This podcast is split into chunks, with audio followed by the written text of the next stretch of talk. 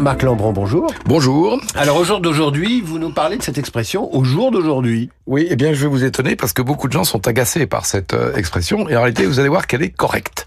Euh, alors évidemment, c'est une expression assez redondante puisque dans aujourd'hui, vous avez deux fois l'idée du jour où nous sommes.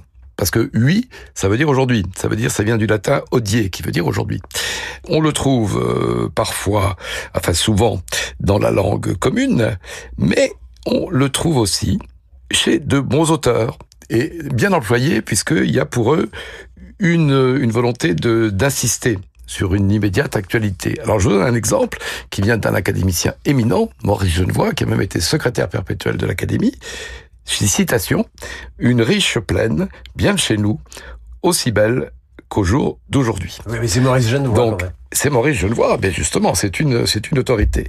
Alors, évidemment, l'essentiel, c'est de ne pas abuser de cette expression, mais en elle-même, cette tournure n'est pas incorrecte. Donc, si je vous ai bien compris, quand je dis au jour d'aujourd'hui, je dis aujourd'hui trois fois.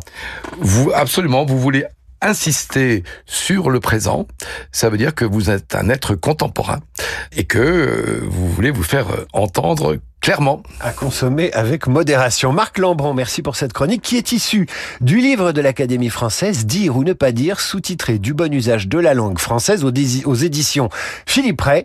Si nous parlions français, c'est donc tous les jours à 7h20, au jour d'aujourd'hui, si j'ose dire, sur Radio Classique et en podcast évidemment sur radioclassique.fr. À demain.